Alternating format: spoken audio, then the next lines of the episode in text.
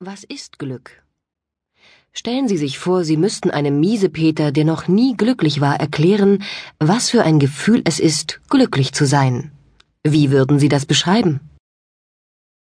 Wenn Sie einen Neurobiologen fragen, wird er Ihnen erklären, dass die Botenstoffe Dopamin und Serotonin im Gehirn Glücksgefühle auslösen. Das geschieht beim Sport und beim Verzehr von Schokolade. Auch Drogen können Glückszustände hervorrufen, aber sie machen bekanntlich auch süchtig. Also Sport treiben und Schokolade essen? Das schadet sicher nicht, aber bitte beides. Sonst werden Sie vielleicht unglücklich, weil Sie so dick geworden sind. Also, was versteckt sich nun hinter dem Begriff Glück? Im Deutschen bezeichnet Glück einerseits einen günstigen Zufall. Ich habe Glück gehabt.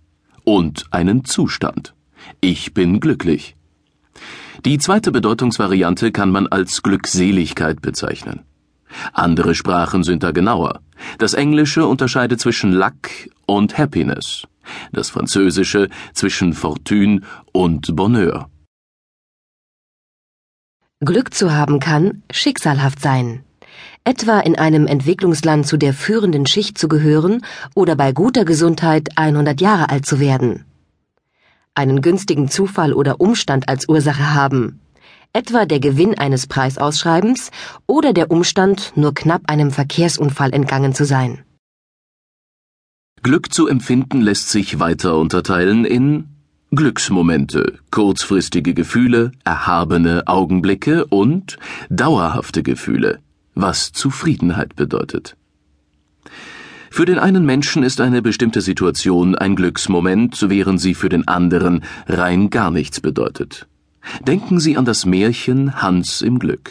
Hans ist sozusagen vom Glück verfolgt, weil er immer wieder Menschen begegnet, mit denen er vorteilhaft tauschen kann.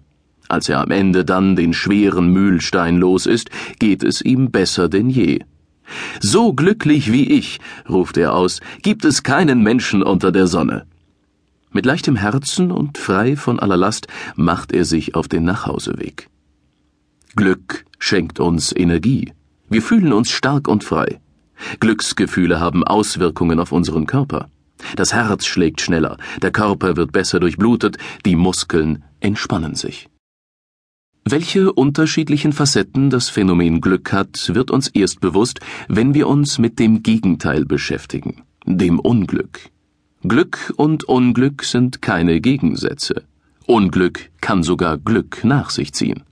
Von dieser Erfahrung berichten viele kranke Menschen, die entweder eine lebensbedrohliche Krankheit überwunden haben oder wissen, dass ihre Lebenszeit nur noch sehr begrenzt ist. Oft leben sie ihr Leben intensiver. Wie wäre es mit Zufriedenheit?